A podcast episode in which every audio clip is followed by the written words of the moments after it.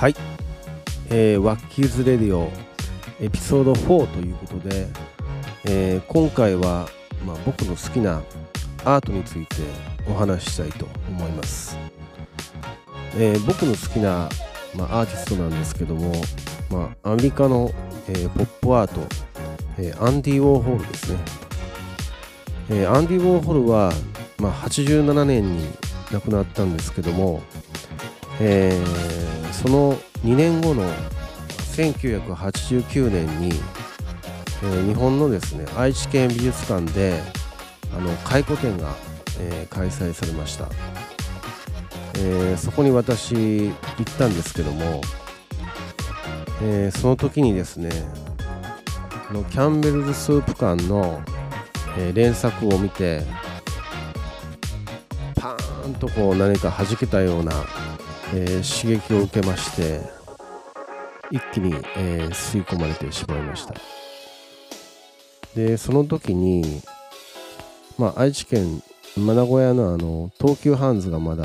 まあ、久屋踊りにあったんですけども、えー、そこでですねそのウォーホールの、まあ、ポスターを購入しまして、まあ、当時ですねどうでしょう7000円ぐらいのまあ、値段だったと思います。であのー、絵柄は、えっと、イングリッド・バーグマン、まあ、昔の、まあ、女優さんなんですけどもイングリッド・バーグマンが、えー、帽子をかぶっている、えー、ものでまあハットっていう確かあのイングリッド・バーグマン with ハットっていう題名がえー、ついててついていたと思います。それもですね、えー、かなり前のものなので、まあ、今となっては、まあ、何倍かの、まあ、値段が、まあ、ついているかもしれません。まあポスターなんで、えー、まあ、ちょっと額装にしているんですけどもまあもうアンディ・ウォーホールといえば、えー、まあ、シルクスクリーンが有名なんですけども、まあ、シルクスクリーンほどでは、えー、ないかなと思います。で最近はですね、えー、まあ、あの新しい、え美術館ができるということで、え鳥取県があのブリロっていう、えまあ、アメリカの、ま洗剤なんですけども、でも洗剤ではなくて、えー、中身はあの金属たわしに、まあ、洗剤がついているそのような、えー、ものらしいです。でそのブリロの、まあ、箱をですね、まあ、5個セットで、まあ、3億円という、えー、値段で、えー、購入して、まあ、市民の、えー、方々からは、えー、なんでそんな高いものを買うんだっていう、まあ、非難もあり、えー、まあ、アート関係の人は、まあ、3億円は安いと、えいう意見もありさまざまな意見があったようです、えー、1個は、まあ、オリジナルのもので、まあ、かなりあの3億円の中でも、えー、割合が、えー、比率が高い価値があるようです。それでですね、え、現在あの京都のえー、京セラの、えー、美術館で、えー、アンディ・ウォーホルの、えー、大回顧展が、えー、開催されております、えー、開催期間はですね2月の、まあ、12日までやってますのであともう少しで終わってしまうんですけども、まあ、私もですね、えー、最近、えー、美術館に、まあ、足を運んでいませんので、えー、一度行ってみようかなと。思っております、えー、ご紹介したいのが、えー、ブックマークという、えー、原宿にある、えお店で、えマーク・ジェイコブズというブランドがやっている、まあ、ブックストアなんですけども、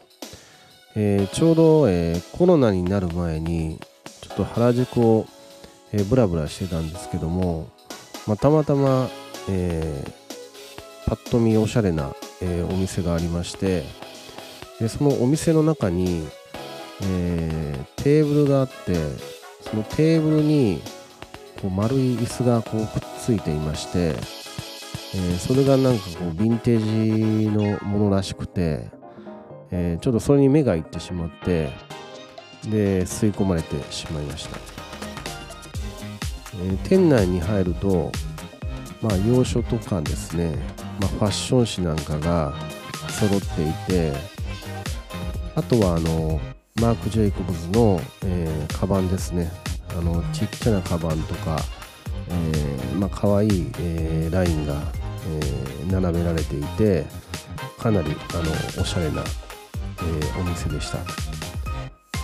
で店員さんとまあ喋っていて、えー、今夜あのイベントがありますというお話をいただいて、えー、まだね昼の確か2時ぐらいだったんですけどもまあお腹も空いてきたんで、えー、この近くになんかランチ食べれるとこありますかと店員さんに、えー、聞いて、まあ、近くの、えー、タイ料理屋さんを、え案内してもらったんですけども、えまあ、2階にあるお店で、え確か、まあ、ランチセットに、ま、カレーがついてきたんですけども、え結構美味しくて、え大満足でした。で、そのイベントなんですけども、まあ、夜の、えー、7時ぐらいからということだったので、まあ、かなりあの原宿を歩いて結構時間潰しを、まあ、したんですけども、えーまあ、そのイベントというのが、え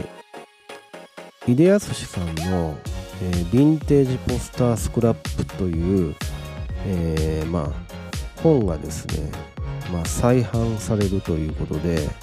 えー、そのイベントでした。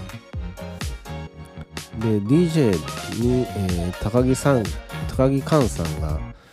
えー、ゲストでいらっしゃってまあ音楽もかけてくれるというとても、えー、リッチな、えー、イベントでした。でお店の、まあ、地下に、えー、ギャラリーがあるんですけども、えー、そこでですねえー、そのヴィンテージポスターが、え、展示されてまして、え、ヴィンテージポスターも、まあ、ミュージックとかあとニューヨークとかあとカルト系ですね。それから、えーまあ、ブルース・ウェーバーが、えー、撮影した、えー、ポスターなんかが、まあ、カテゴリー別に、まあ、並んでまして、まあ、とてもね、えーまあ、展示販売もしてたんですけども、えー、高額で、えー、ちょっと手が出ない、えー、ような感じでした。それで、まあ、本がね、えまあ、そのイベントで売られてまして、えその本をまあ購入したら、え井出さんの、えサインがいただけるということで、え僕はあの2番目に、えサインをいただいて、えちょっと上機嫌でした。でですね、えー、まああの著名人の方や、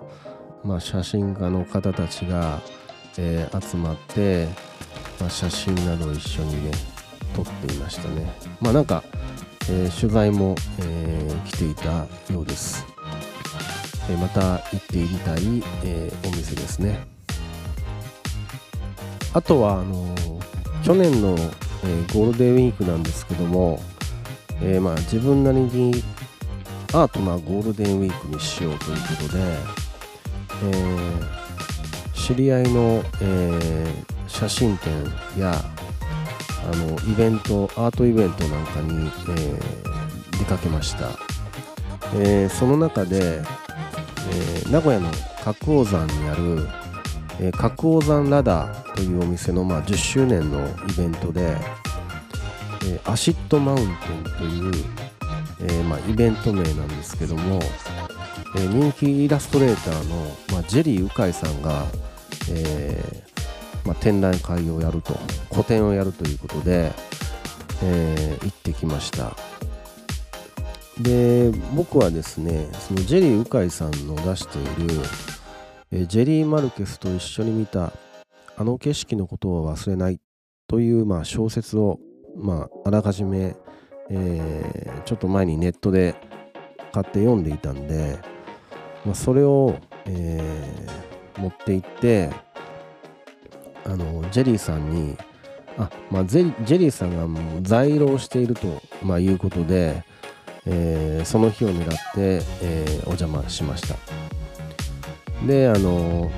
まあ、グッズを買った人は、まあ、あのジェリーさんと一緒にあの写真を撮ったりとか、えー、まあ、してもらってましたので、えー、私も、あの、そこで売ってた、まあ、ステッカーとかタオルとか、まあ、ちょっとあのジェリーマ・ルケス君の、まあ、フィギュアもあったんですけどちょっと色が、あの好みの色じゃなかったのでちょっと諦めたんですけども、えー、ジェリー鵜飼さんにその、まあ、小説を持っていってでサインお願いしますということで、えー、表紙の裏に、えー、サインを、えー、してもらうことになりました。でジェリーさんがこうペンを持って何が、えー、書いてくれるのかなって見ているとジェリー・マルケス君が現れてきたのでこうななんかこう背筋がゾクゾクっとしてすごくあの感動してしまいました。なかなかあの最近感動することがないので、えー、とてもねあのいい、えー、経験になりました、え、僕の宝物ですね。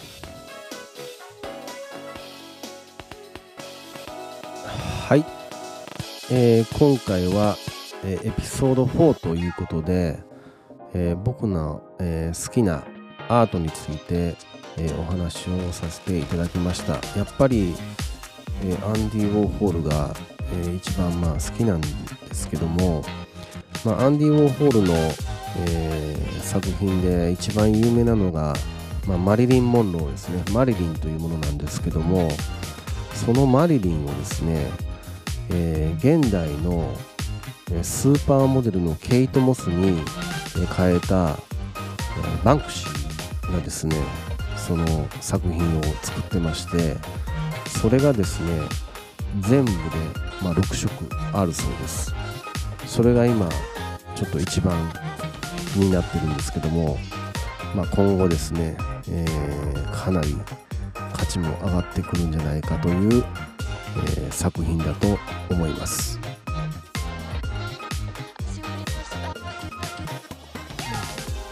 はい、えー、それではですね、えー、エピソード4はいかがだったでしょうか、えー、また次のエピソードでお会いしましょ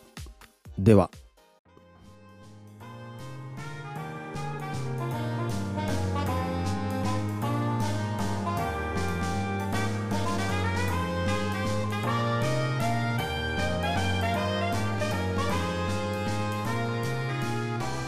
ワッキーでした。